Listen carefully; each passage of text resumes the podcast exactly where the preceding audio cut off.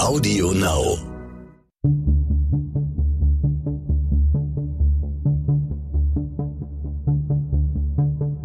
Wie überführt man einen Mörder? Warum werden Menschen zu Tätern? Und welche Abgründe können in jedem von uns stecken? Im Sterncrime-Podcast Spurensuche erzählen Ermittler und Spezialisten über ihre spannendsten Fälle und die Herausforderungen ihres Berufes. Ich bin Giuseppe Di Grazia von Sterncrime. Unser Gast in dieser Folge ist ein legendärer Ermittler, Josef Wilfling. Viele Jahre war er der Leiter der Münchner Mordkommission. Er hat hunderte von Mördern verhört. In Spurensuche erzählt er über die Geheimnisse der Vernehmungskunst, warum er trotz aller Professionalität bei einem Verhör einmal die Nerven verlor und bei welchem Mord er Mitleid empfand mit dem geständigen Täter. Herr Wilfling, wenn Sie mich jetzt vernehmen würden, in was für einen Raum würden Sie mich bringen? In ein ganz normales Büro.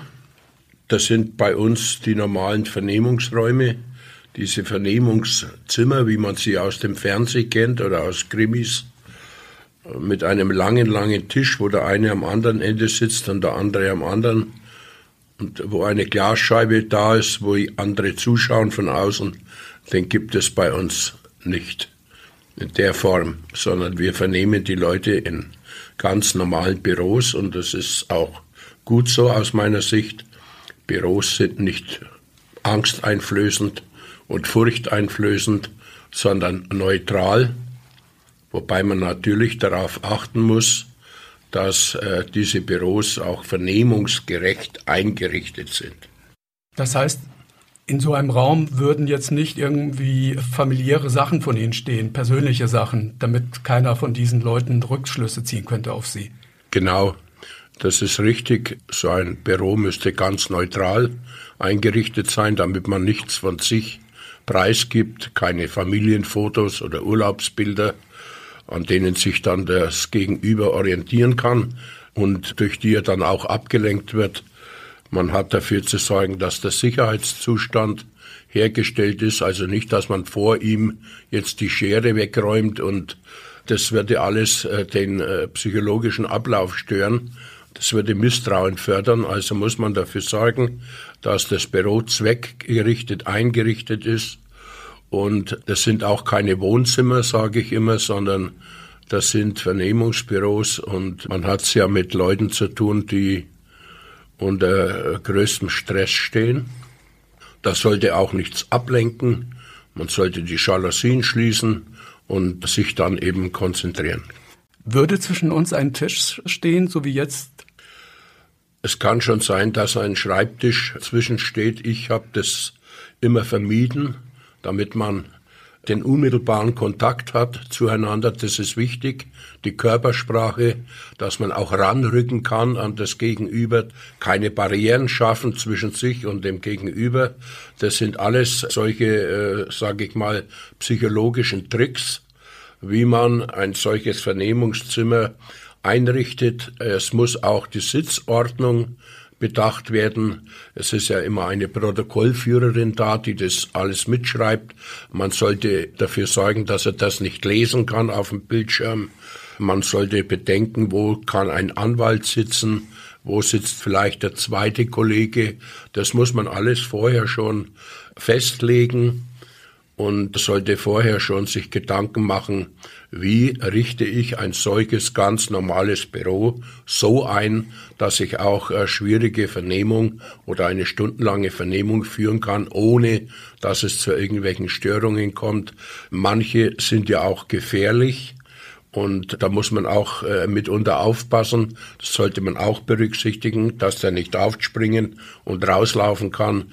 Das sind alles so Kriterien, die man beachten muss. Wenn Sie jetzt alle Kriterien aufführen, wie sieht es denn mit den Stühlen aus? Haben Sie spezielle Stühle für eine Vernehmung? Nein, wir haben keine speziellen Stühle. Der alte Holzstuhl von früher, den dann der Beschuldigte bekommen hat, damit er recht unbequem sitzt, den gibt es nicht mehr. Oder ich habe ihn nie kennengelernt, sondern wir haben ganz normale Bürostühle und etwas anderes ist auch gar nicht erforderlich.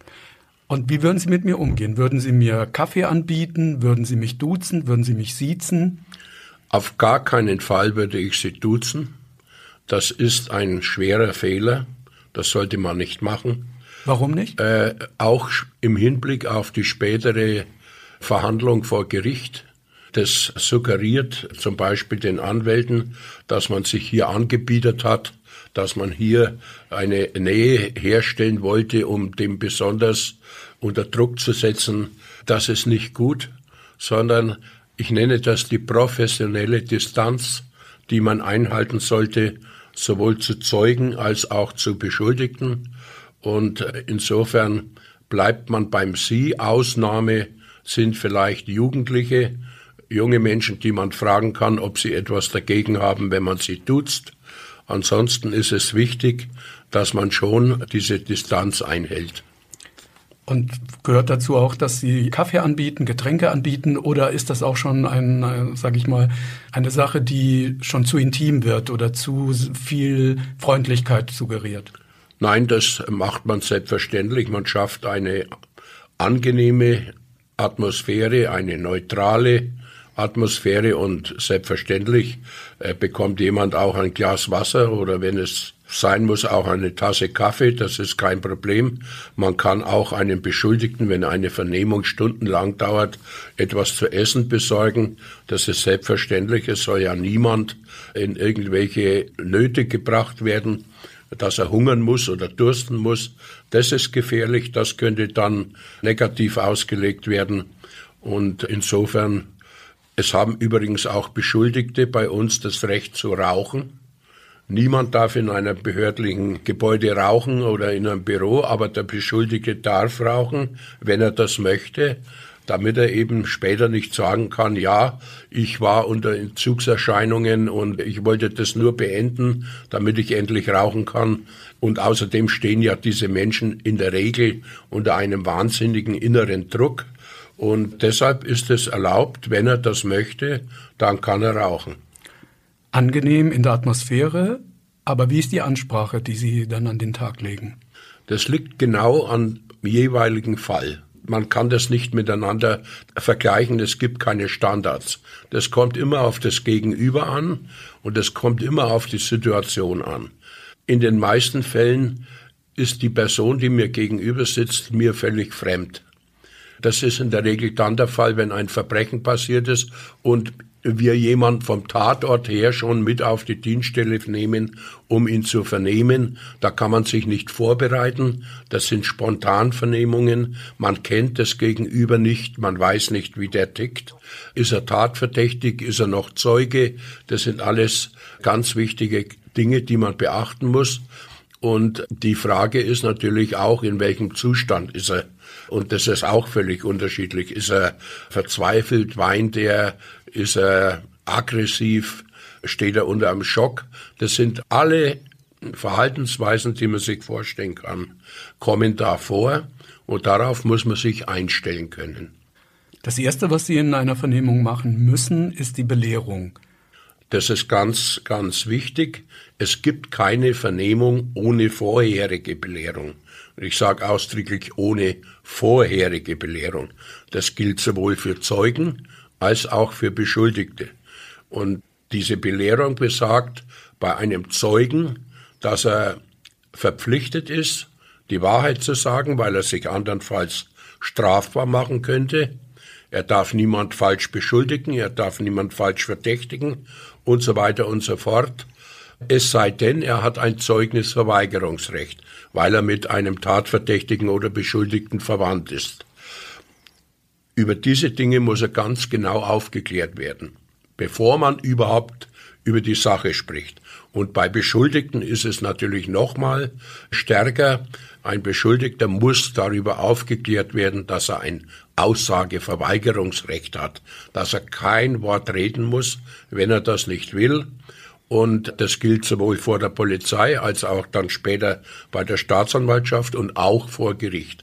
Darüber muss er aufgeklärt werden und auch darüber, dass er sich sofort natürlich einen Anwalt bestellen kann. Und erst dann, wenn er dann bereit ist, auszusagen, dann kann er vernommen werden.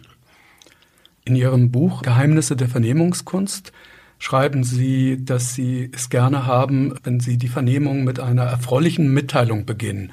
Warum? Welche Taktik steckt dahinter? Es ist, geht um den Einstieg in eine Vernehmung und der ist natürlich auch völlig unterschiedlich.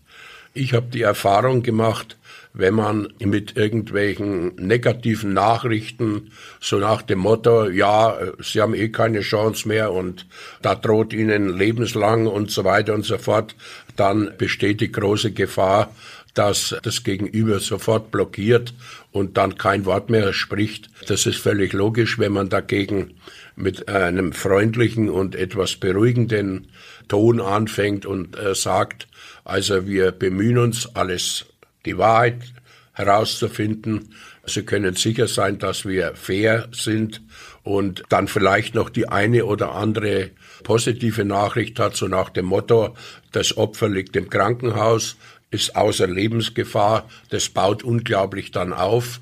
Oder ihre Angehörigen, mit denen haben wir gesprochen, die stehen zu ihnen, dass man mit solchen positiven Einstiegen tatsächlich erreicht, dass der dann eher motiviert ist zu reden. Und es kommt ja darauf an, bei einer Vernehmung, dass jemand redet. Denn wenn er nicht redet, kann man ihn nicht vernehmen. Drum heißt der Grundsatz Number One, jemand zum Reden motivieren, am Reden halten und wenn er abbricht, ihn wieder zurückzuführen. Das ist das Allerwichtigste, denn äh, sonst kommt ja eine Vernehmung gar nicht zustande. Sie lassen die Vernommenen auch gerne mal eine Zeit lang reden und auch wissentlich lügen. Sie wissen, dass Sie die jetzt lügen und suggerieren durch Freundlichkeit eine Art Vertrauensverhältnis. Warum machen Sie das? Der größte Fehler ist, dass man eine Person, von der man glaubt, dass sie jetzt lügt, man aber keine Beweise dafür hat, man kein Gegenargument hat, dann in der Gestalt unterbricht, dass man ihr sagt, ich glaube dir kein Wort oder das stimmt doch nicht oder sie lügen mich an. Das blockiert, dann kommt meistens die Antwort, wenn das so ist, dann sage ich gar nichts mehr. Das heißt also, wenn jemand lügt und man merkt auch, er lügt mich jetzt an, dann lässt man ihn eben erst einmal lügen, wenn es sein muss, stundenlang. Und vor der Erkenntnis, irgendwann wird er sich dann in Widersprüche verwickeln und so ist es auch meistens. Ein anderer Grundsatz von Ihnen ist, äh, man darf sich nicht anbiedern, aber man muss dem Menschen das Gefühl geben, dass man kompetent ist, dass man ihn ernst nimmt. Wenn der andere das Gefühl hat, der linkt mich, dann macht er zu, haben Sie geschrieben. Ähm, das ist ein Balanceakt, den man dann als Vernehmer äh, gehen muss. Das ist richtig. Es ist ganz wichtig, dass man A, kompetent wirkt, dass der äh, den Eindruck hat, da sitzt dieser Beamte, dieser Ermittler, der versteht sein Fach, dass man sachlich bleibt und keinen Belastungseifer zeigt, also nicht mit aller Gewalt Geständnis will und sondern ruhig und sachlich bleibt, dass man eben auch vor allen Dingen menschlich bleibt, seine Emotionen im Griff hat. Das ist ganz entscheidend, dass man keine Vorurteile äußert und dann nicht schon in eine bestimmte Richtung hineingedrängt wird, sondern das ist ganz, da einen neutralen, objektiven Eindruck hinterlässt und vor allen Dingen, dass man menschlich bleibt. Man darf keine Verachtung spüren lassen, auch einem Kindermörder gegenüber nicht. Wenn man das nicht kann, dann ist man bei der Mordkommission fehl am Platze. Das klingt sehr danach, dass Sie versuchen, den Mörder, die Mörder in dem Moment auch zu verstehen. Ist das eine Grundvoraussetzung, um jemanden zu überführen, dass man ihn verstehen muss? Es gibt Mörder, die kann man nicht verstehen und die muss man auch nicht verstehen. Es gibt so schreckliche Taten, die will ich auch gar nicht verstehen. Ich könnte da etliche aufzählen. Aber es gibt natürlich auch Taten, da kann man das nachvollziehen. Beispielsweise, wenn jetzt da eine Frau vor mir sitzt, die ihren gewalttätigen Ehemann, von dem sie jahrelang geschlagen und misshandelt wurde, niedergestochen hat, dann ist es ein Vorgang, den man nachvollziehen kann. Das hat nichts mit Rechtfertigung zu tun, sondern das kann man menschlich nachvollziehen. Da kann man verstehen, warum das so weit gekommen ist. Und das kann man natürlich dann auch entsprechend umsetzen und auch zum Ausdruck bringen. Und das ist nämlich auch dann ein äh, Grund, oder ein, äh, ein Motivationsgrund.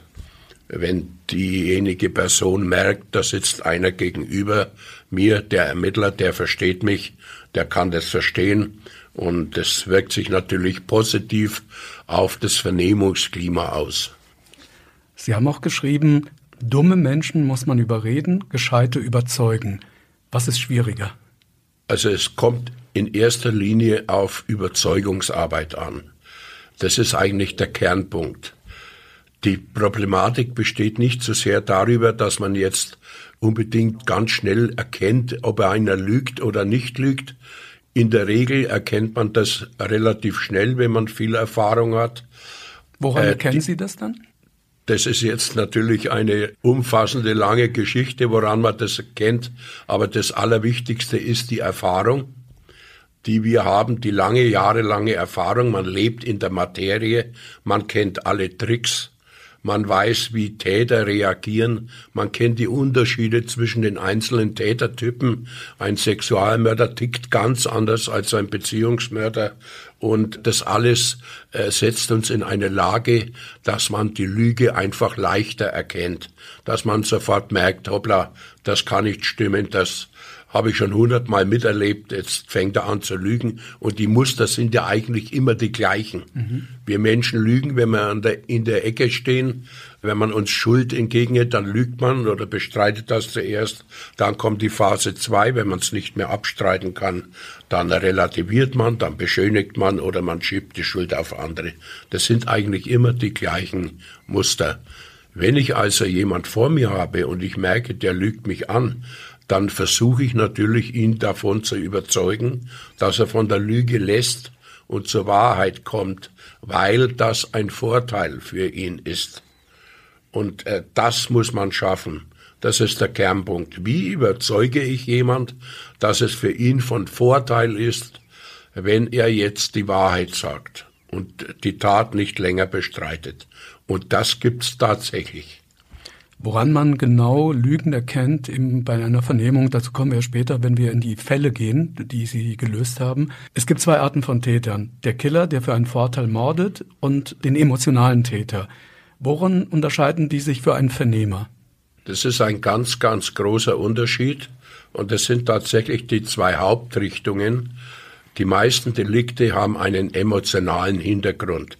Das sind die Leidenschaftsdelikte, die Eskalationen, vielfach im Bereich eigentlich von Totschlag und weniger von Mord, die Ehestreitigkeiten, die Eskalationen, die Messersteckereien, die Schlägereien, die Spontantaten, sozusagen, wo jemand auf der Stelle zur Tat hingerissen wird und dann diese Tat selber als traumatisierend empfunden hat und wenn es dann vorbei ist, selber über sich selber geschockt ist.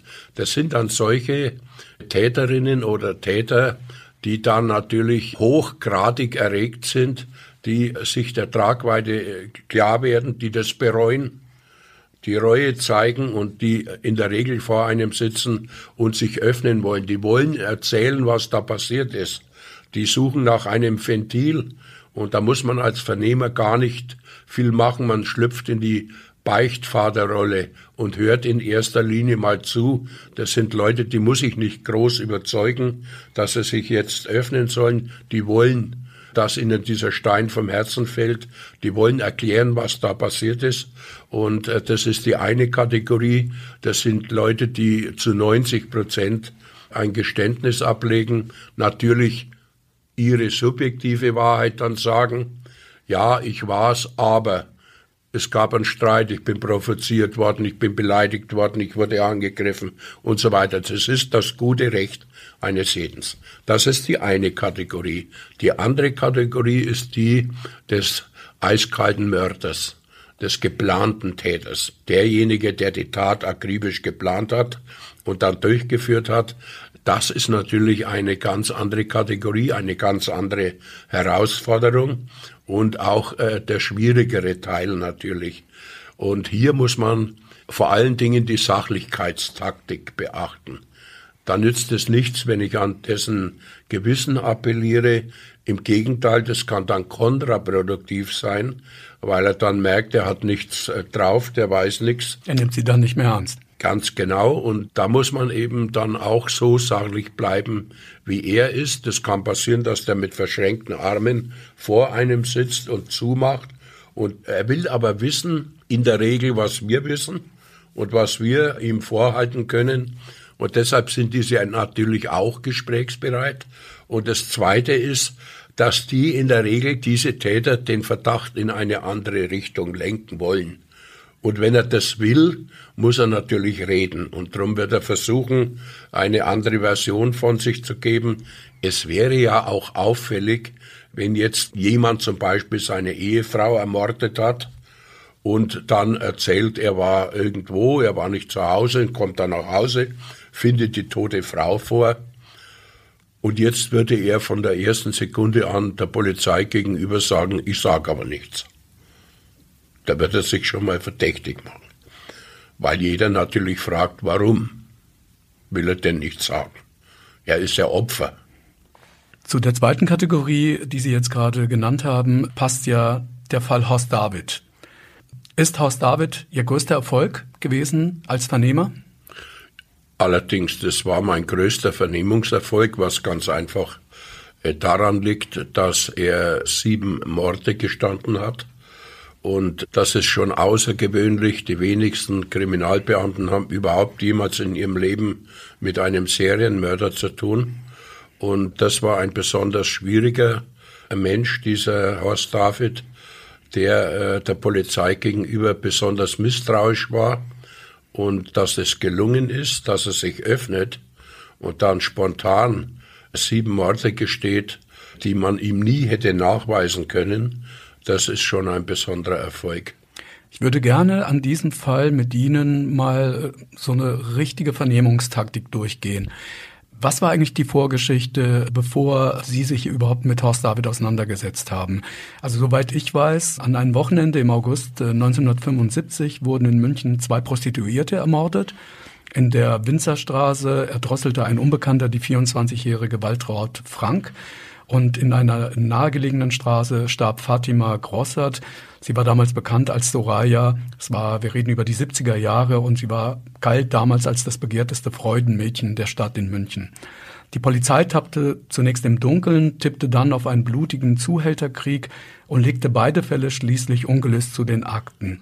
Dann, 1993, 94, kamen Sie ins Spiel. Was war passiert? 1994 äh, ist eine Revolution gelungen beim Bundeskriminalamt.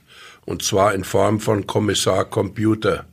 Zum ersten Mal wurde ein Computerprogramm installiert, das in der Lage war, Fingerabdrücke, die irgendwo an einem Tatort gesichert wurden, zu verformeln und diese Formeln dann mit den einliegenden Fingerabdruckblättern in der sogenannten Verbrecherdatei äh, zu äh, vergleichen. Das war vorher äh, nicht möglich. Vorher musste man visuell mit der Lupe nach einem äh, vergleichbaren äh, Verursacher suchen. Eine langwierige Geschichte, die auch nur regional möglich war. Und deshalb ist dieser Fingerabdruck der an diesem Tatort, wo eine Prostituierte erdrosselt wurde, 1975, an einem Whiskyglas 20 Jahre lang unentdeckt geblieben.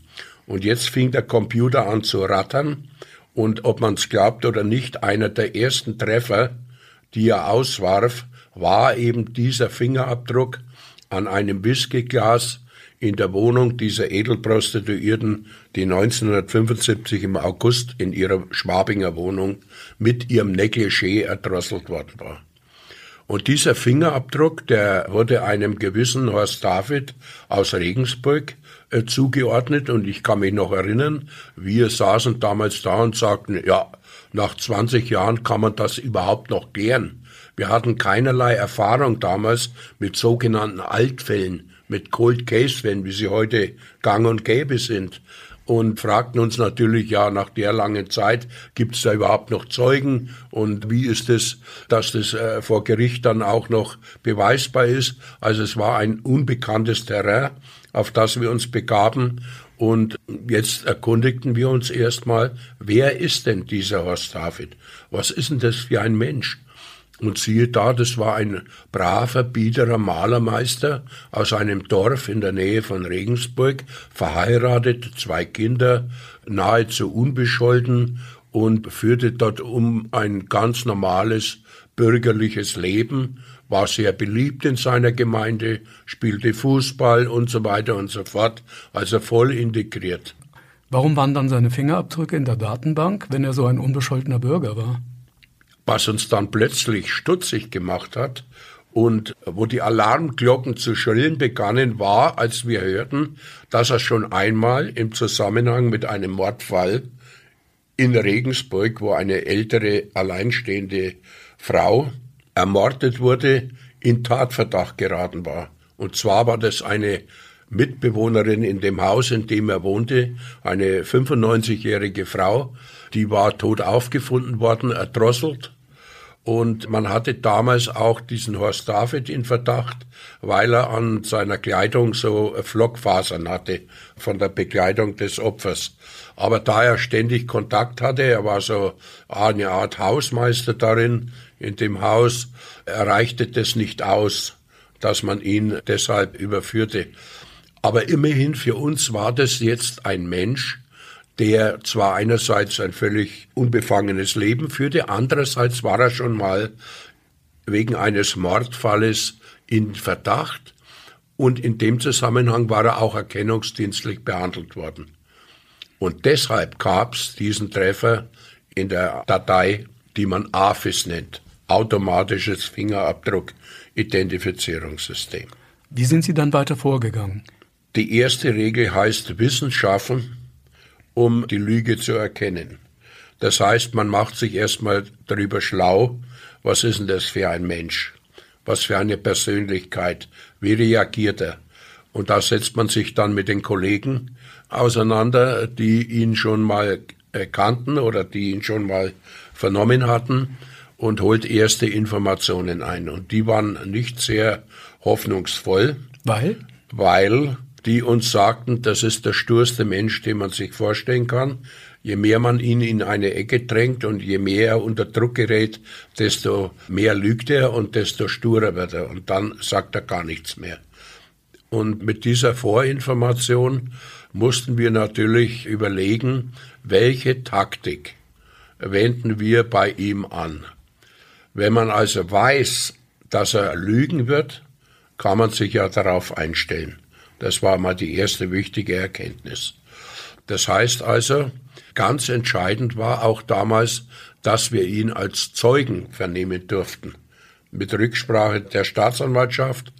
Die Staatsanwaltschaft hat das gut geheißen, weil ja dieser Fingerabdruck an einem Whiskyglas in der Wohnung einer Edelprostituierten, der Tatort war ja im Schlafzimmer, nicht unbedingt beweist, dass er auch der Täter ist. Der Fingerabdruck beweist, dass er dort war in dieser Wohnung. Aber eine Edelprostituierte hat am Tag zehn Kunden. Und da lässt sich natürlich nicht ableiten, dass derjenige, der den Fingerabdruck hinterlassen hat, auch der Täter ist. Deshalb ist er zuerst einmal als Zeuge vernommen worden und das war der ausschlaggebende Punkt. War das für Sie dann ein Vorteil, äh, weil wenn Sie ihn als Zeugen vernehmen, kommt so jemand sehr wahrscheinlich auch mit einem etwas sichereren Gefühl in so eine Vernehmung hinein? Das war direkt beeindruckend. Ich kann mich noch genau erinnern, ich sehe das Bild noch vor mir. Er wurde von einem Kollegen aus Ringsburg von seiner nahegelegenen Wohnung abgeholt, zur Dienststelle gebeten mit der Begründung, das sind zwei Kriminaler aus äh, München da, die wollen mal mit ihm sprechen. Und dann kam er und man merkte, er ist hoch angespannt.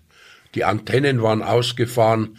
Er hat äh, direkt darauf gelauert, was jetzt kommt und wie wir ihn ansprechen. Und äh, wir sind also, ich bin ihm zunächst ganz alleine entgegengetreten und habe ganz bewusst eine ganz lockere Atmosphäre hergestellt, habe ihm eine Zigarette angeboten, eine Tasse Kaffee angeboten und habe ihm zunächst einmal eröffnet, dass wir ihn als Zeugen vernehmen worden wollen, weil er ja schon auch mal wegen eines Mordes an einer Frau verdächtigt wurde, aber es hat sich herausgestellt, er war es nicht.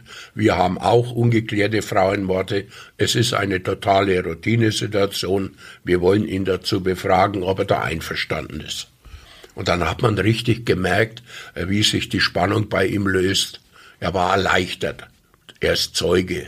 Wir beschuldigen ihn nicht, sondern wir wollen ihn als Zeugen befragen. Damit haben wir schon gerechnet. Das war auch die Absicht. Und das war schon mal der erste Schritt, der gelungen ist.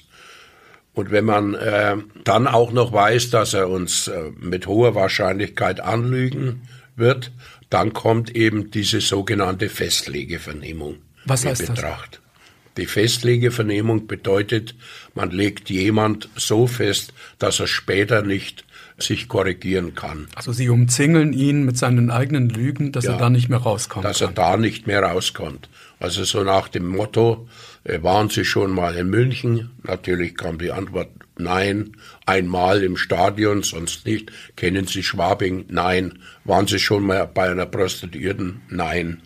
Wenn das der Fall wäre, würden Sie sagen, ja, natürlich, habe nichts zu verbergen, bin geschieden, würde ich jederzeit sagen. Vielleicht haben Sie Angst, dass Sie in irgendetwas reingezogen werden, dass Sie dann in Verdacht geraten und deshalb verschweigen Sie es. Nein, ist nicht der Fall. Glauben Sie mir, wenn ich äh, jemals in der Wohnung von einer Prostituierten gewesen wäre, dann würde ich das sagen. Und das hat er ausgesagt und das hat er dann auch alles unterschrieben. Und dann kam die Phase 2. Jetzt wurde er konfrontiert mit Fakten. Und zwar mit diesem Fingerabdruck. Damit hat er nicht gerechnet. Die Vernehmung wurde dann quasi unterbrochen oder war abgeschlossen, die Zeugenvernehmung. Und dann kam der Vorhalt von mir. Wir haben aber in der Wohnung einer Prostituierten in München ihre Fingerabdrücke gefunden. Was sagen Sie dazu? Und jetzt sprach er die drei Worte aus, die wir hören wollten. Er hat zum ersten Mal, wohl zum ersten Mal überhaupt in seinem Leben gesagt, ich habe gelogen. Sagt er das spontan? Nach einigem Überlegen. Er hat dann schon ein paar Minuten nachgedacht, als ich ihm sagte, wir haben Ihre Fingerabdrücke gefunden. Dann hat er nachgedacht. Man hat gemerkt, wie es in ihm arbeitet, in seinem Kopf, klickerte klick. Was sage ich jetzt? Was mache ich jetzt? Und dann sagte er tatsächlich diese drei Worte, auf die ich ja schon gewartet habe, die er wahrscheinlich zum ersten Mal in seinem Leben ausgesprochen hat. Ich habe gelogen. Und dann sagte ich, wie wollen Sie sich dazu erklären? Und jetzt kam eine Antwort, mit der ich wieder nicht gerechnet hatte. Es war unglaublich, aber er sagte tatsächlich, okay, ich war im August 1975 in München bei zwei Prostituierten an einem Wochenende im August und die beiden sind ermordet worden, wie ich später aus der Zeitung erfahren habe, aber ich war es nicht.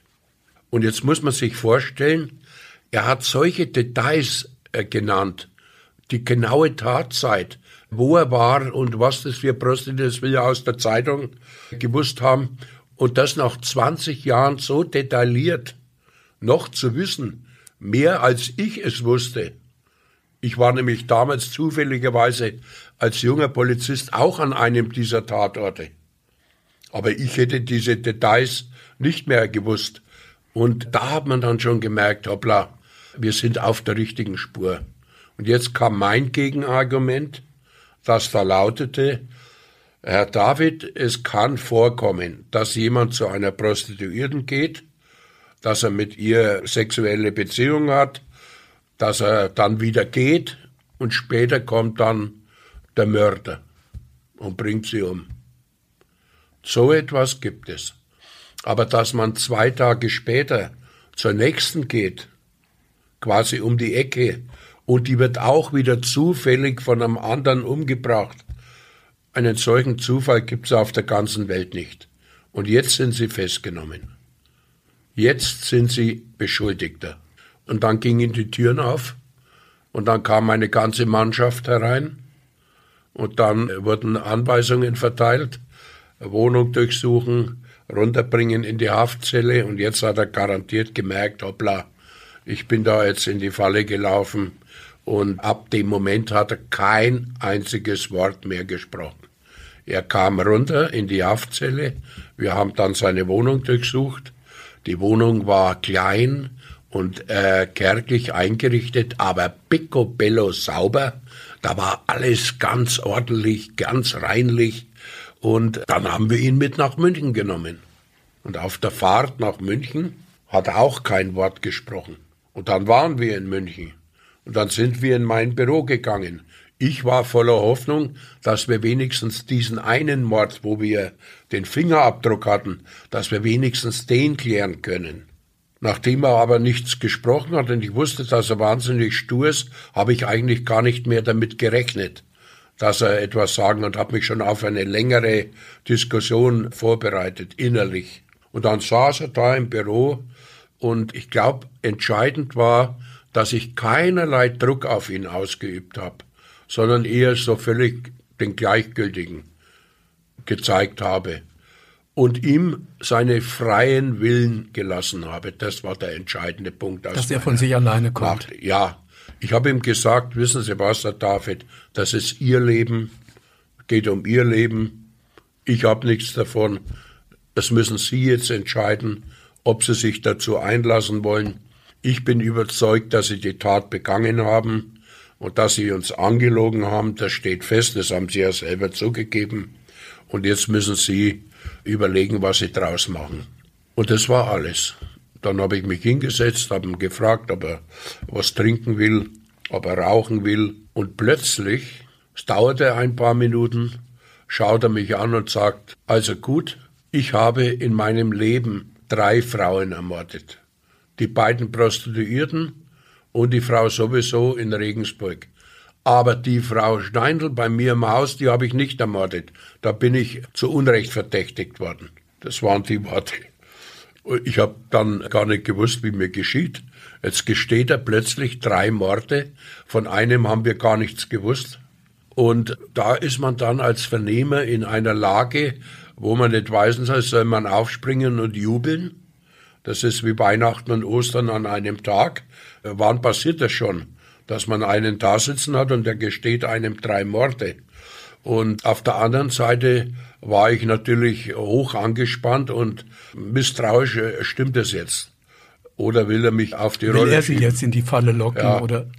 Und ich habe das zur Kenntnis genommen, habe mir nichts anmerken lassen von meiner Stimmungslage her und habe so gesagt, ja gut, dann schlage ich Ihnen vor, wenn Sie das wollen, dass wir äh, das zu Protokoll nehmen, was sie zu sagen haben. Dann habe ich meine Leute geholt und dann hat er angefangen, das schriftlich bis ins kleinste Detail zu Protokoll zu geben, diese drei Morde, die er gestehen wollte. Die beiden Prostituierten vor 20 Jahren und eine Rentnerin in Regensburg. Und das Interessante war oder das Faszinierende, er konnte sich an jedes einzelne Detail erinnern. So auch wie die Wohnungen aussahen, wie die Gegebenheiten waren.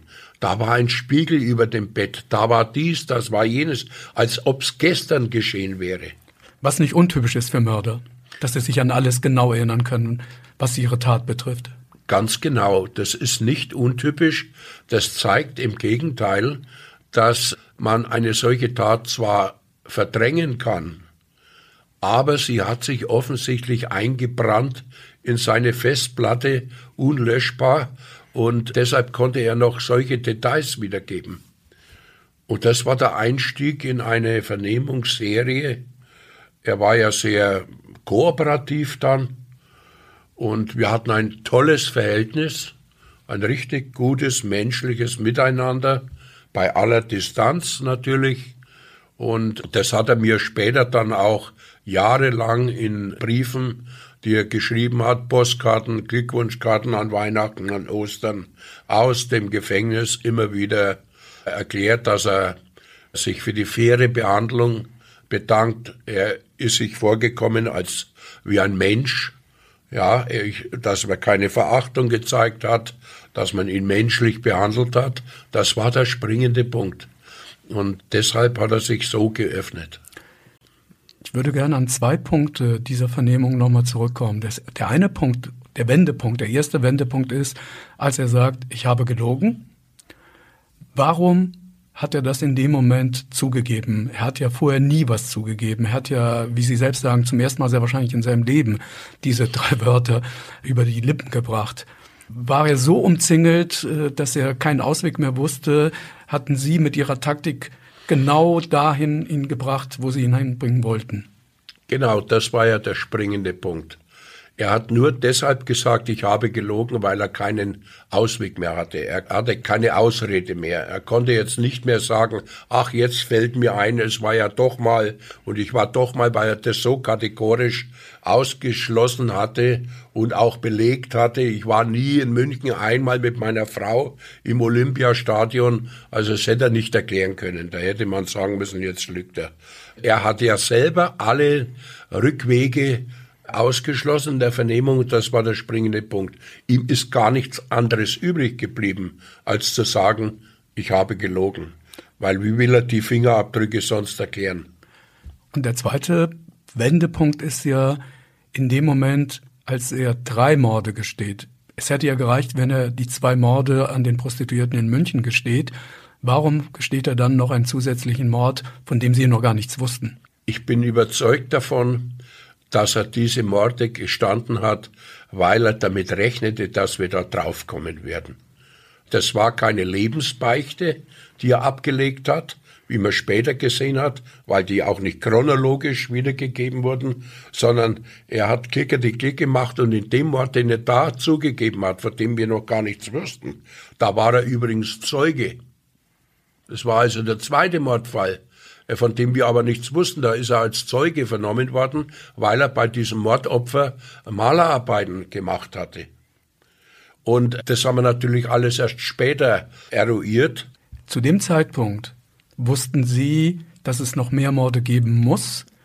Oder dachten Sie, das war es jetzt mit den drei Morden? Oder hatten Sie da schon das Gefühl, Sie sind jetzt einem Serienmörder auf die Spur gekommen?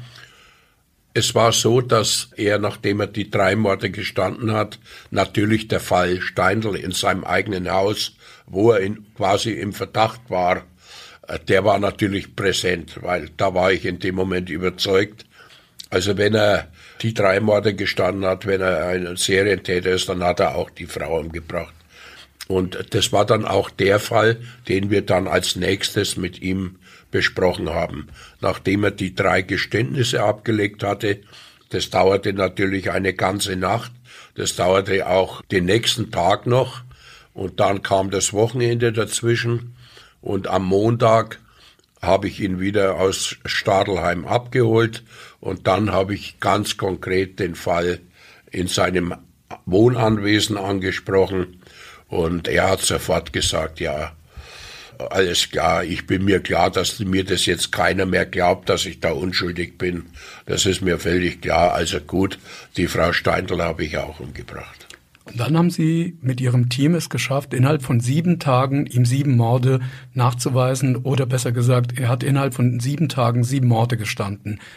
Es ist dann eine riesige Aktion gestartet worden in Regensburg äh, mit einem äh, mit einer größeren Sonderkommission und zwar haben wir alle ungeklärten Todesfälle an älteren alleinstehenden Frauen nochmal neu aufgerollt. Und wir haben dann einige Fälle noch ausgegraben, wo er nachweislich als Maler und Tapezierer bei älteren alleinstehenden Frauen gearbeitet hat, die dann komischerweise plötzlich tot aufgefunden wurden. Dazu muss man natürlich sagen, dass er 20 Jahre lang in der ganzen Bundesrepublik unterwegs war. Das war so, immer wenn er Geld hatte, ist er aus seinem bürgerlichen Leben ausgebrochen, ist in die Großstädte gefahren und hat da die Nähe ins Prostituiertenmilieu gesucht. Das war ihm wichtig, da ist er hofiert worden, wenn er Geld hatte. Das hat ihm gefallen. Und dann kam ja später mal die Scheidung, weil ihm die Frau das nicht mehr mitgemacht hat. Und mit der Scheidung kam der soziale Abstieg. Und dann änderte sich auch das Opferbild. Jetzt konzentrierte er sich auf ältere, alleinstehende Frauen. Er war ja ein Täter aus Habgier. Das Sexuelle hat eine Nebenrolle bei ihm gespielt. In erster Linie handelte er aus Habgier. Und dann hat er sich eben spezialisiert muss man schon fast direkt sagen, auf ältere alleinstehenden Frauen in Regensburg. Und von denen hat er dann fünf Frauen ermordet. Alle durch Gewalt gegen den Hals. Im Sinne von erdrosseln. Und alle hat er ausgeraubt oder hat am Tatort dann gestohlen. Und in allen Fällen hat er einen natürlichen Tod vorgetäuscht. Der einen hat er einen Reiseprospekt in die Hand gedrückt, der anderen einen Staublappen, eine hat er ins Bett gelegt, hat die Hände gefaltet und dann kam die Leichenschau und nachdem Gewalt gegen den Hals keine besonderen äußeren Spuren, insbesondere keine Blutspuren hinterlässt, war das Ergebnis in drei Fällen ein natürlicher Tod. Wie hat er denn reagiert, nachdem Sie ihn Tag für Tag zu einem weiteren Geständnis gebracht haben? Was für einen Eindruck hat er gemacht? Also wie, wie gab er sich dann in diesen Fällen? Er hat behauptet, dass er erleichtert ist. Er hat wirklich gesagt, ich bin jetzt richtig befreit, dass das draußen ist. Ob das stimmt oder nicht stimmt, kann ich nicht beurteilen. Ich wage es auch zu bezweifeln, weil er eigentlich ein äh, Psychopath war. Ein Mensch, der keinerlei Hemmschwelle mehr hatte. Die hatte sich im Laufe der 20 Jahre restlos abgebaut, auf Null. Der ist zum Beispiel während des Kaffeetrinkens als seine Lebensgefährtin noch lebte, eine Schwerstalkoholikerin, die er betreut hat, bewundernswert betreut hat. Da ist er dann aufgestanden, ist zum Zigarettenholen gegangen und da fiel ihm ein, ach, die Frau Toss, die, die nervt mich immer, die kriegt noch Geld von mir, die erpresst mich immer, beschimpft mich immer, die bringe ich jetzt um. Dann ist er hingefahren, hat die umgebracht, die alte Frau, und kam zurück, setzte sich wieder an den Kaffeetisch und es war, als sei gar nichts passiert. Das hat ihn überhaupt nicht äh, belastet. Es war völlig empathielos. Und da hat man gesehen, er hatte keine Hemmschwelle mehr, hatte keine Empathie. Und insofern wage ich auch zu bezweifeln, dass er jetzt aus reiner Reue gehandelt hat. Er hat sich in der Falle gesehen und hat versucht, die ganzen Dinge möglichst klein zu halten. Wobei sich das jetzt merkwürdig anhört bei sieben Morden, aber wenn es jetzt im zweistelligen Bereich gelandet wäre, das wollte er dann unbedingt natürlich verhindern. Gab es einen achten Vernehmungstag und wenn es ihn nicht gab, glauben Sie, dass er weitere Morde begangen hat? Trauen Sie ihm weitere Morde zu? Ich persönlich bin sicher, dass er noch weitere Morde begangen hat. Wir hatten noch weitere vier Fälle ausgegraben, von denen wir absolut sicher sind, das hat er auch gemacht. Allerdings kam dann nach seinem siebten Mordgeständnis ein Anwalt ins Spiel, ist ja auch logisch.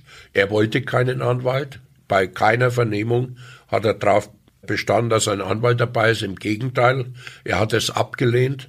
Ich will reinen Tisch machen damit es glaubhaft ist vor Gericht. Ich will keine anwaltschaftliche Beratung, ich sage die Wahrheit und deshalb will ich auch keinen Anwalt, der mir dazwischen quatscht. Natürlich hat der Staatsanwalt irgendwann mal gesagt, so geht's nicht, wir brauchen da einen, müssen einen Anwalt anschauen, es sind sieben Mordgeständnisse ohne Anwalt, wäre heute gar nicht mehr möglich, muss ich auch gleich dazu sagen, wäre heute undenkbar, und dann kam ihm der Anwalt und der Anwalt hat es natürlich unterbunden, dass er weitere Angaben macht. Und das war dann auch das Ende dieser Geständniswelle. Sie haben vorhin gesagt, Sie haben ein gutes Verhältnis zu ihm während dieser ganzen Vernehmungen aufgebaut. Er hat Ihnen Postkarten geschrieben, zu Weihnachten, zu Ostern. Fanden Sie ihn sogar sympathisch, wenn man überhaupt davon reden kann, dass man einen Mörder sympathisch finden kann? Niemand trägt es keinsmal auf der Stirn und es ist natürlich vielfach ein Irrglaube, dass äh, Mörder furchtbare Monster sind, die schrecklich aussehen und das war hier überhaupt nicht der Fall. Es war ein ganz höflicher, freundlicher Mann mit guten Manieren, achtete auf sein äußeres Erscheinungsbild, äh, zum Beispiel zur Protokollführerin, da war er richtiger Gentleman. Also er war einer, mit dem, wenn er äh, Nachbar wäre, würde man ohne weiteres einen guten Kontakt haben oder ein Bierchen trinken gehen. Er war ein völlig normaler äh, Mensch, der immer freundlich war, hilfsbereit, hatte den alten Damen die Taschen getragen und so weiter. Aber er hatte eben ein Doppelleben. Er war Dr. Jekyll und Mr. Hyde. Er hatte ein zweites Gesicht. Und nach außen gezeigt hat er das freundliche, das angepasste Gesicht als beliebter Handwerker, war pingelig genau, die Leute mochten ihn, er war ein Meister seines Faches und auf der anderen Seite war diese dunkle Seite. Horst David wurde zu lebenslanger Haft verurteilt und sitzt noch immer im Straubinger Gefängnis seine Strafe ab. Kriegen Sie noch Post von ihm? Nein, inzwischen nicht mehr, weil er damals ein Interview gelesen hat, das ich geführt habe. Und da habe ich damals schon gesagt, dass ich überzeugt bin, dass er nicht nur die sieben Morde begangen hat, sondern mehr als diese sieben. Und da war er dann beleidigt. Und dann bekam ich auch keine schönen Postkarten mehr. Aber damit kann ich natürlich leben. Herr Wilfling, man muss natürlich auch wissen, wie die einzelnen Täter ticken, sagen Sie immer. Jeder hat einen anderen Schwachpunkt. Jetzt haben wir gemerkt, den Schwachpunkt bei dem Horst David haben Sie gewusst, haben sich durch äh, viel Recherche das angeeignet. Wie erkennen Sie den Schwachpunkt bei anderen, wenn Sie nicht so viel Wissen haben, wenn Sie nicht so viel über ihn in der Schnelle recherchieren können? Den muss man suchen, diesen Schwachpunkt. Das heißt, in erster Linie braucht man sehr viel Geduld. Man muss sich langsam an das Gegenüber herantasten und herausfinden, äh, wo eventuell sein Schwachpunkt äh, liegen könnte, den ja jeder Mensch irgendwie hat. Ich kann mich an einen Täter erinnern, der fast schon narzisstische, psychopathische Züge hatte, auch Prostituierte aufsuchte und die schwerst misshandelte, töten wollte. In drei Fällen haben es die Opfer überlebt, aber nur ganz knapp. Und als wir den Mann hatten, trat uns einer gegenüber, der äußerst brutal war, der nie in seinem Leben ein Geständnis abgelegt hatte, aber er hatte ein Kind. Und dieses Kind ging in den Kindergarten und das Kind vergötterte er. Er war nicht verheiratet, das war ein uneheliches Kind und dieses Kind vergötterte er. Und das hat sich dann im Laufe dieses Vorgespräches dann äh, ergeben. Hat er selbst darüber so gesprochen oder bekamen Sie die Informationen? Die Informationen kriegt man dann von außen reingereicht. Ja, so Auch während arbeiten einer wir Vernehmung. als Team. Zettel, da kommen Zettel rein, man wird informiert, man wird gefüttert mit Informationen. Je mehr Informationen man hat, desto leichter erkennt man die Lüge oder desto mehr Argumente hat man dann. Und so habe ich ihn dann drauf angesprochen. Sie haben ein Kind, und das geht in den Kindergarten und jeder weiß, dass Sie der Vater sind. Und wollen Sie jetzt ab morgen, dass die Gazetten voll sind mit Ihrem Bild, weil Sie die Taten bestreiten, dann müssen wir natürlich in die Öffentlichkeit gehen, eine Fahndung auslösen und fragen, wer hat den Mann da und da und da gesehen. Können Sie sich mal vorstellen, was das für Ihr Kind bedeutet, das da in den Kindergarten geht. Und tatsächlich das war sein Schwachpunkt. Er wollte dieses Kind schützen und hat dann gesagt, das will ich nicht. Okay, ich war's. Ich habe das gemacht. Bitte regeln wir das unter uns mehr oder weniger. Das ist kein Geheimnis. Wir wollen natürlich in der Regel von den Tätern ein Geständnis haben. Das Geständnis ist die Königin der Beweismittel und erleichtert uns allen die Arbeit natürlich, weil man nicht anderen Spuren mehr nachgeben muss, weil man andere Verdächtige leichter ausschließen kann, weil dann auch vor Gericht wesentlich schneller und einfacher ein Urteil gefunden werden kann, weil es keine langwierigen Indizienprozesse dann gibt. Und deshalb streben wir natürlich an, dass der Täter oder der Tatverdächtige an der Aufklärung, an der Wahrheitsfindung mitwirkt was ihm ja auch zugute kommt. Ein Geständnis kann sich ja strafmildernd auswirken, wenn es auf Reue und Einsicht aufgebaut ist. Und das wird er natürlich auch erfahren. Und so versucht man halt, ihn zu überzeugen, dass er sich vielleicht doch das überlegt und die Wahrheit sagt. Sie hatten in Ihrer Zeit als Leiter der Mordkommission in München eine sehr hohe Erfolgsquote, fast 90, 95 Prozent. Wie ist es denn äh, grundsätzlich in Deutschland? Äh, wie viele der Mörder gestehen? Ich schätze, dass circa 80 Prozent, 70 bis 80 Prozent der äh, Täter gestehen. Jetzt fragt man sich natürlich, wer ist so blöd und gesteht eine so schwere Tat, wissend, dass er dann dafür jahrelang ins Gefängnis kommt, unter Umständen lebenslang. Und das Überraschende ist, das tut die große Mehrheit.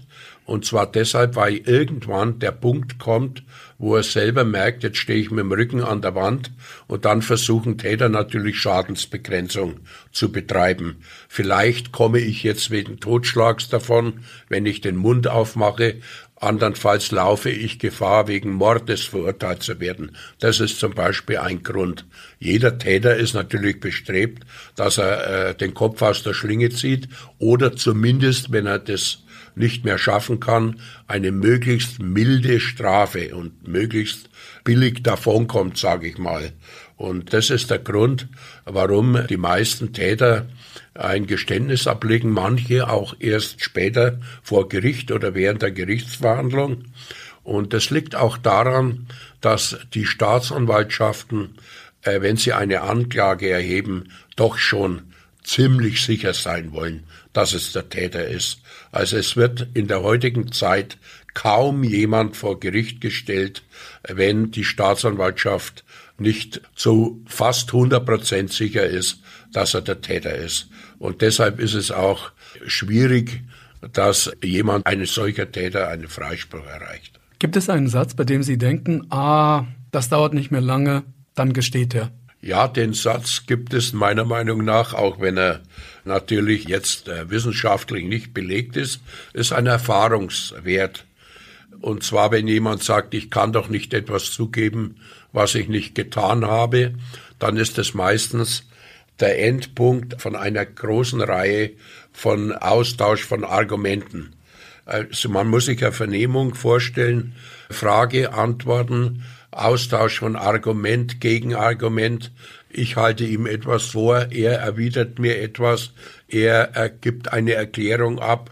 Wenn ich ihn frage, wo waren Sie da? Ich war da und da, er lügt mich an. Und irgendwann kommt mal der Punkt, wo alles abgearbeitet ist und wo er dann sagen muss, jetzt fällt mir nichts mehr ein. Und dann kommt garantiert immer dieser Satz, ich kann doch nicht etwas zugeben, was ich nicht gemacht habe. Das ist so ein Ausdruck von Hilflosigkeit. Oder ich bin jetzt mit meiner Weisheit am Ende. Ich habe jetzt keine Erklärung mehr oder keine Entschuldigung mehr. Und dann dauert es tatsächlich in der Regel nicht lange, bis er sagt, okay, ich war's. Ich würde jetzt gern zu einem Thema kommen, was natürlich bei Verhören auch so ein schwarzes Gespenst ist. Folter. Und ich würde es an einem Fall gerne mit Ihnen diskutieren. Und zwar, in Deutschland hat ein Polizeichef einem Entführer mal Schläge angedroht, um das Leben des entführten Kindes zu retten. Der wollte das Versteck nicht verraten. Der Polizist wollte unbedingt dieses Kind retten und hat ihm Schläge angedroht. Wie würden Sie sich in so einem Fall verhalten? Hätten Sie ähnlich reagiert wie der Kollege? Ich kenne diesen Fall sehr gut. Ich habe mich äh, intensiv damit beschäftigt, wie übrigens das ganze Land, da ging ja durch alle Gazetten und wurde ja heftigst diskutiert. Um es vorab zu sagen, ich hätte es genauso gemacht, weil es niemanden gibt, der ein Kind sterben lässt, nur um die Rechte eines Beschuldigten nicht zu beschränken. Wir brauchen nicht drüber diskutieren, Folter ist verboten und die Androhung ist auch verboten, aber es gibt eben im Leben Situationen, da kann man nur das Falsche tun. Und das war so eine Situation. Und mir wäre bewusst gewesen, dass ich die Konsequenzen tragen muss. Aber wenn ich vor der Wahl stehe, wir haben keine Möglichkeit mehr, der will nichts sagen und die Zeit drängt und vielleicht kann man das Kind noch retten, dann würde ich als letzte Option auch diese Möglichkeit ausgeschöpft haben und hätte ihm angedroht, so nach dem Motto, wir werden dir Schmerzen zufügen, dann wirst du es sagen. Und ich weise darauf hin, es war eine Androhung. Es wäre natürlich nie umgesetzt worden, sondern es war die Ultima Ratio, der letzte Versuch, ihn dazu zu bringen, dass er sagt, wo das Kind ist, damit man das Leben des Kindes retten kann. Und ich habe auch nie irgendjemand kennengelernt, der gesagt hätte, ich hätte es nicht so gemacht. Auch wenn man dann in Kauf nimmt, dass man gegen die Rechtsstaatlichkeit verstößt in dem Moment und auch personelle Konsequenzen befürchten muss. Jawohl, das hätte ich dann auf mich genommen.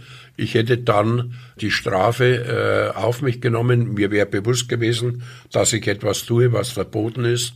Aber ich hätte einfach nicht anders gekonnt. Wenn ich mir vorstelle, ich bin in der Situation und vielleicht wäre das Kind dann gerettet worden und ich habe mich nicht getraut, diese letzte Möglichkeit auszuschöpfen und bin dann quasi schuld am Tod von dem Kind, weil ich zur feige war oder weil ich mich unbedingt an die Vorschriften halten wollte, dann hätte ich keine ruhige Minute mehr, ich hätte nicht mehr schlafen können. Also diese Überlegung, die wäre bei mir da gewesen und dann lieber andersrum und dann wäre ich auch mit der Strafe einverstanden gewesen hätte natürlich schon darauf gehofft, dass ich auch ein gewisses Verständnis finde, das ich auch garantiert bekommen hätte. Ich kenne wirklich niemanden, der da anders gehandelt hätte. Ich betone noch einmal, das war nur eine Androhung, die ist verboten, keine Frage, aber natürlich gar nicht in Frage gekommen wäre, wenn man das umgesetzt hätte. Das natürlich, das lehne ich total ab und äh, das lehnen auch alle an, aber es war eben eine Ultima Ratio und die hätte ich genauso in Anspruch genommen. Das gebe ich ganz offen und ehrlich zu. Was darf man sonst nicht im Verhör? Was ist verboten? Was äh, kann, oder andersrum gefragt, wodurch kann ein ähm, Vernehmer das Endergebnis, nämlich die Verurteilung oder die ähm, Überführung oder ein Geständnis zu bekommen, oder er bekommt ein Geständnis, wodurch kann er das gefährden, wenn er Fehler macht? durch alles quasi. Oberstes Gebot ist, der freie Wille des zu Vernehmenden darf in keinster Weise beeinträchtigt oder beeinflusst werden. Er muss aus dem freien Willen heraus gestehen. Und da ist im Paragraph 136a in der Strafprozessordnung detailliert beschrieben, was alles verboten ist. Also das geht selbstverständlich los bei der Folter, bei der Verabreichung von irgendwelchen Mitteln, bei Drohung, bei falschen Versprechen, Täuschung, oberstes Gebot für einen Vernehmer, du darfst nicht lügen. Die kriminalistische List ist erlaubt, aber nicht die Lüge. Ich kann jetzt nicht hergehen, wie es vielleicht in den USA üblich ist, und einem Beschuldigten sagen, wir haben ihre Fingerabdrücke am Tatort gefunden, obwohl es nicht stimmt. Das ist bei uns strikt verboten und würde zur Unverwertbarkeit der Vernehmung führen. Was ist die kriminalistische List dann? Die kriminalistische List wäre, wenn ich ihn frage, könnte es sein, dass wir in der Wohnung Ihre Fingerabdrücke finden? Und jetzt muss er sich entscheiden. Da kann ich immer noch sagen, nein. Ja, dann überlegt er garantiert, stimmt es, war ich denn, wenn er Täter ist? Wenn er sich nicht sicher ist, dann kann er natürlich sagen Nein. Wenn er unschuldig ist, klar. Wenn er Täter ist, garantiere ich Ihnen, dass er dann sagen wird, ach, mir fällt jetzt ein, ich war doch mal in der Wohnung. In den meisten Fällen ist das so. Ich kann auch nicht hergehen und sagen, Ihr Kumpel da drüben hat gestanden, obwohl es nicht stimmt. Ich kann Ihnen aber sagen, Sie, wir vernehmen gerade Ihren Freund und sind Sie sicher, dass der absolut den Mund hält und Sie nicht belasten wird? Und solche Zweifel darf man natürlich schon erregen. Ich bin auch nicht verpflichtet, irgendwelchen Irrtümern, die er unterliegt, auszuräumen, wenn er glaubt, dass er irgendwo am Tatort was verloren hat, was ihm gehört. Und obwohl es nicht stimmt, dann muss ich das nicht klarstellen. Also solche, solche Dinge sind erlaubt, die kriminalistische List. aber verboten ist es, jemand anzulügen.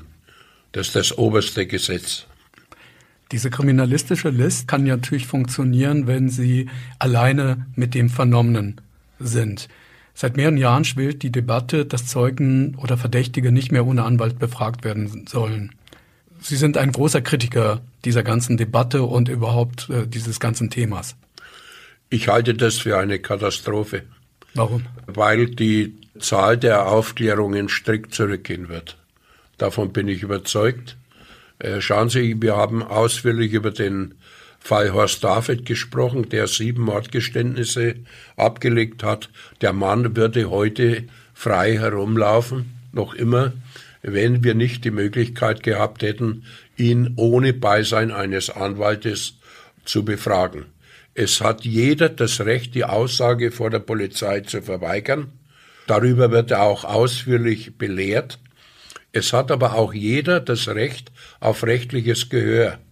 Und ich finde es einfach nicht richtig, dass man die freie Willensentscheidung auch eines Täters derart beeinträchtigt oder beschränkt, indem man ihm vorschreibt, ob du jetzt aussagen willst oder nicht, spielt keine Rolle, du musst einen Anwalt dabei haben, weil ja die böse Polizei dich nur in die Falle locken will. Und dagegen wehre ich mich. Und das finde ich fatal, weil das die Waffengleichheit zwischen Verteidigern und Ermittlern oder Staatsanwaltschaft exorbitant verletzt. Man kann nicht einen Mordfall aufklären, wenn man mit dem Protagonisten nicht reden darf. Da ist man in einer Rolle wie ein Arzt, der einen Patienten äh, behandeln soll, aber er darf ihn nicht untersuchen. Wie soll das möglich sein? Wir sind darauf angewiesen, auf diese Instrumentarien. Wir sind darauf angewiesen, dass wir mit einem Tatverdächtigen reden können, wenigstens reden und ihn äh, aufklären können, wie die Sachlage ist. Und gerade in der Anfangsphase von Mordfällen, da spielen diese psychologischen Aspekte eine große Rolle. Und alle diese Mordfälle, wenn ich an die Cold Case Fälle denke, was ja eine riesige Revolution ist, an die Aufklärung durch DNA-Spuren, wo man aufgrund von DNA-Spuren auch nach 10, 20, 30 Jahren auf den Tätern auf die Spur kam, die wurden alle nur geklärt, weil die Täter ein Geständnis abgelegt haben. Und wenn ein Anwalt eingeschaltet wird und ein Anwalt schon bei der ersten Vernehmung dabei ist, dann weiß ich jetzt schon, wie das ausgeht, weil jeder Anwalt sofort blockiert und sagt keine Angaben. Mein Mandant spricht kein Wort mit Ihnen. Das ist die Praxis. So sieht's aus. Und dieses fadenscheinige Argument, von der Rechtsstaatlichkeit und man muss die Rolle der Beschuldigten und der Täter verstärken oder stärken, geht zur Lasten der Opfer und der Angehörigen der Opfer. Wir vertreten die Interessen der Opfer und deren Angehörigen. Und wir sind an der Wahrheitsfindung interessiert. Das ist unser Ziel, die Wahrheit herauszufinden. Täter sind natürlich nicht an der Wahrheitsfindung interessiert. Im Gegenteil, sie wollen die Wahrheit verhindern. Und äh, Anwälte natürlich genauso, das ist ja ihre Pflicht. Die haben die Interessen des Täters zu vertreten. Also würde ich sagen, hätten wir schon die edlere Aufgabe, nach meinem Empfinden. Denn es kann nichts dagegen sprechen, dass man ein solches Verbrechen aufklären will und dass man die Wahrheit herausfinden will. Und da müssen dann auch eben die, diese Möglichkeiten gegeben sein. Und wenn ich das nicht habe, dann werden eben Fälle in Zukunft nicht mehr geklärt werden. Ich kann Sie da gut verstehen. Auf der anderen Seite, Herr Wilfling, ist es natürlich auch so, dass äh, die Anwälte zum Schutz der Vernommenen da sind. Und es gibt natürlich auch Situationen, wo Menschen sich, weil sie unter Druck stehen, weil sie nicht äh, sicher genug sind, weil sie vielleicht was anderes zu verbergen haben, sich wirklich in eine Situation bringen, die sie wirklich am Ende belastet. Und dafür ist ja eigentlich der Anwalt dann gedacht, dass er ihn davor bewahrt, sich nicht selbst zu belasten. Ja, grundsätzlich haben Sie schon recht, das ist auch richtig. Aber das läuft alles so ein bisschen drauf hinaus, dass wir als die Bösen mit aller Gewalt versuchen wollen, dass sich einer selber belastet. Das stimmt ja nicht. Er hat ja die Möglichkeit, auch die Aussage zu verweigern. Er muss sich ja nicht selber belasten. Niemand muss sich in einem Rechtsstaat äh, selber belasten. Er hat natürlich auch das Recht auf einen Anwalt, aber er hat auch das Recht auf rechtliches Gehör und äh, wenn er das in Anspruch nehmen will, dann muss er das selber entscheiden dürfen. Es geht mir nur darum, dass ein Täter, ein Beschuldigter diese freie Willensentscheidung hat und dass die nicht beeinträchtigt wird nach dem Motto, die hat er nicht mehr, die nehmen wir ihn, es muss ein Anwalt dabei sein, weil der darüber achten muss, dass er sich nicht belastet. Unser wichtigstes Instrumentarium ist die Vernehmung. Das sind die Aussagen von Zeugen, von Beschuldigten, von Tatverdächtigen, von Gutachtern. Das macht 95 Prozent der Beweisführung aus. Und darauf sind wir angewiesen und das darf man nicht einschränken. Herr Wilfling, ist es Ihnen mal passiert, dass Sie sich nicht im Griff hatten bei einem Fall, bei einer Vernehmung, dass Sie zu emotional reagiert haben auf einen Täter, weil Sie wussten, dass er wirklich der Täter ist und dadurch vielleicht ihre Chance auf eine erfolgreiche Vernehmung vermindert haben und damit sogar eine Verurteilung gefährdet haben. Ist Ihnen das schon mal passiert? Ja, das ist mir ein einziges Mal passiert. Ich habe einen Fall gehabt, das war ein Frauenmörder, ein besonders, entschuldigen Sie den Ausdruck, widerliches Exemplar, der zwei junge Frauen auf bestialische Art und Weise gequält hat. Die haben zwar das überlebt, aber sind natürlich zerstört worden durch brutalste sexuelle Übergriffe, durch Gefangenhaltung äh, über Wochen hinweg. Und es war schrecklich, diese Opfer zu sehen und das überhaupt zur Kenntnis nahmen. In München hat dieser Mann eine Frau ermordet und ist dann ins Ausland geflohen mit Unterstützung von äh, kirchlichen Organisationen. Es war unglaublich. Die aber nichts wussten von seiner Tat. Die natürlich von der Tat nichts wussten oder das auch gar nicht glaubten. Er ist dann ins Ausland geflohen, ist dort aber äh, festgenommen worden irgendwann einmal und dann äh, musste ich den abholen mit einem Kollegen in Spanien und wir sind dann dahin geflogen. Er wurde uns von der örtlichen Polizei dann übergeben. Und dann sah ich diesen Menschen da vor mir und das erste und hatte diese Bilder vor Augen, diese von seinen Opfern, diese schrecklichen Bilder und auch diese tote Frau und so weiter. Und dann kommt mir ein Mensch entgegen, der ins Selbstmitleid schwelgt. Ein weinerlicher Typ, der sich darüber beklagt hat, dass es ihm nicht so gut geht.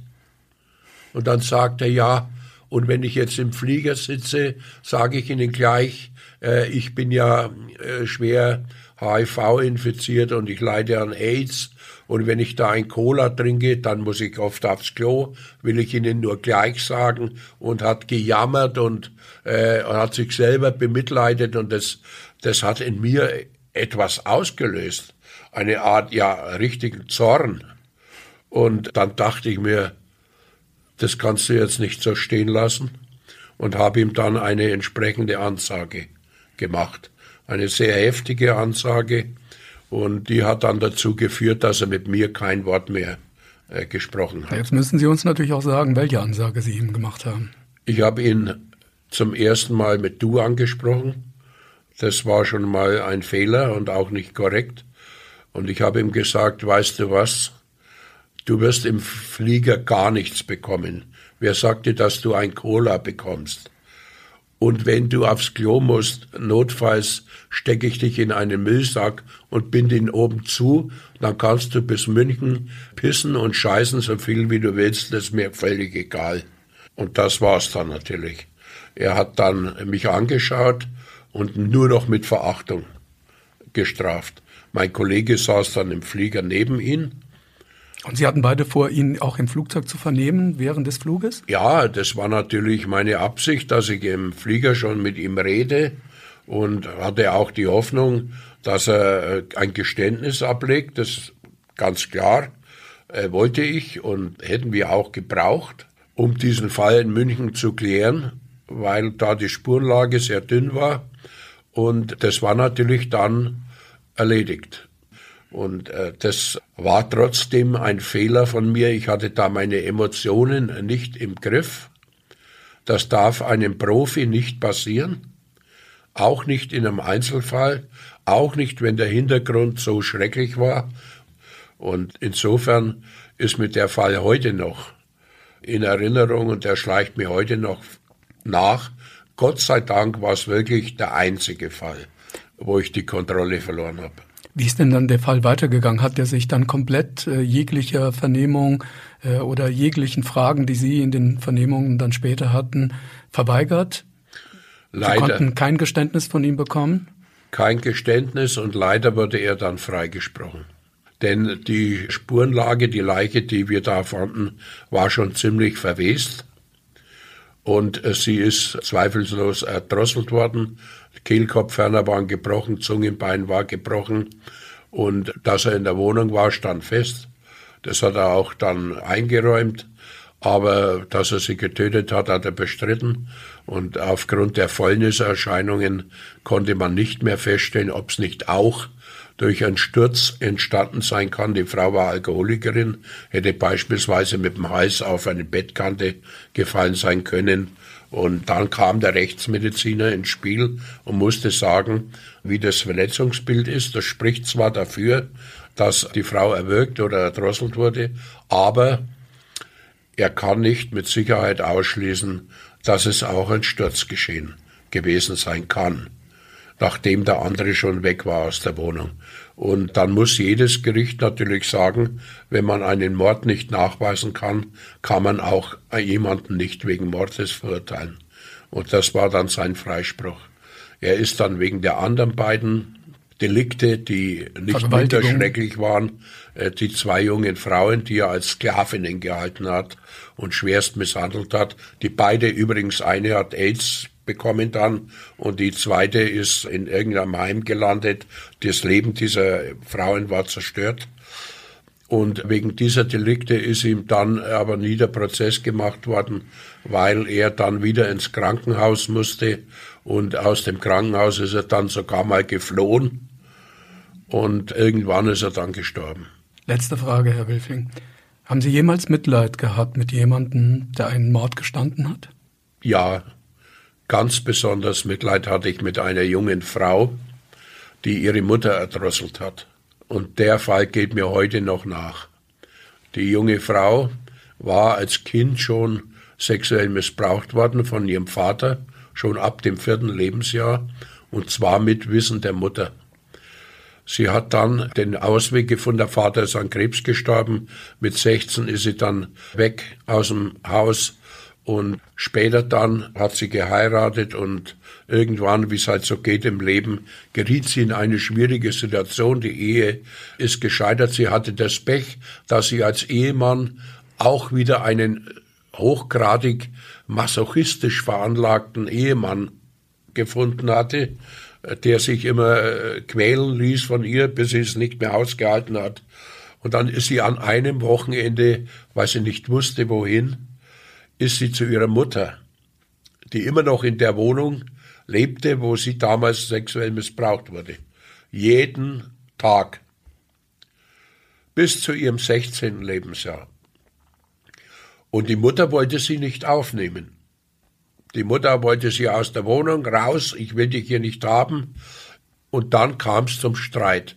Und zwar im Schlafzimmer, das noch genauso eingerichtet war. Und dann sagte sie zu ihrer Mutter, das war übrigens das Zimmer, wo mich der Papi immer sexuell missbraucht hat und du hast's gewusst. Und dann antwortete die Mutter, du wirst es schon gebraucht haben. Es wird dir schon gefallen haben. Und das war der Moment, dass sie die totale Kontrolle über sich verlor. Es lag da ein Bademantel. Sie nahm den Gürtel des Bademantels, schlang ihn der Mutter um den Hals und zog zu. Und diese junge Frau hat, dann, dann rief sie die Polizei an. Und diese junge Frau hat dann die ganze Nacht mir ihr Leben geschildert. Es war schrecklich. Die hat die Tat zutiefst bereut.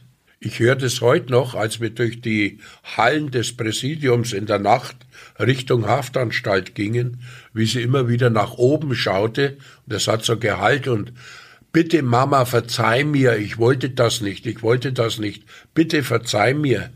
Und als Außenstehenden, das war tief ergreifend, äh, dachte ich immer, und auch den Kollegen ging es so, äh, was hat sie? Warum, äh, warum ist sie so schonungslos offen? Sie nimmt sich überhaupt nicht in Schutz.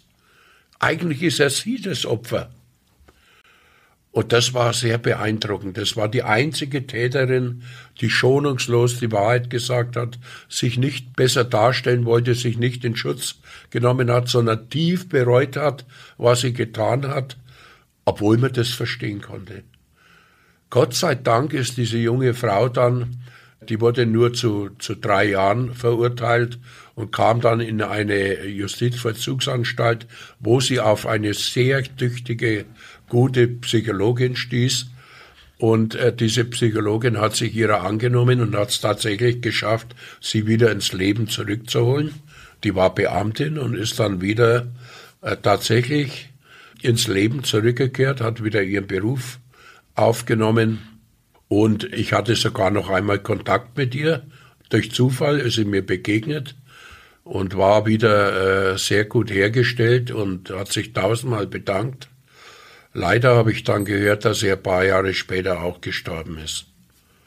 Und das war ein Fall, der war sehr ergreifend und der ist mir auch sehr nahe gegangen. Und das ist einer der Fälle, wo einem der Täter, obwohl die Tat nicht zu rechtfertigen war, da brauchen wir gar nicht reden, richtig leid getan hat. Herr Wilfing, vielen Dank.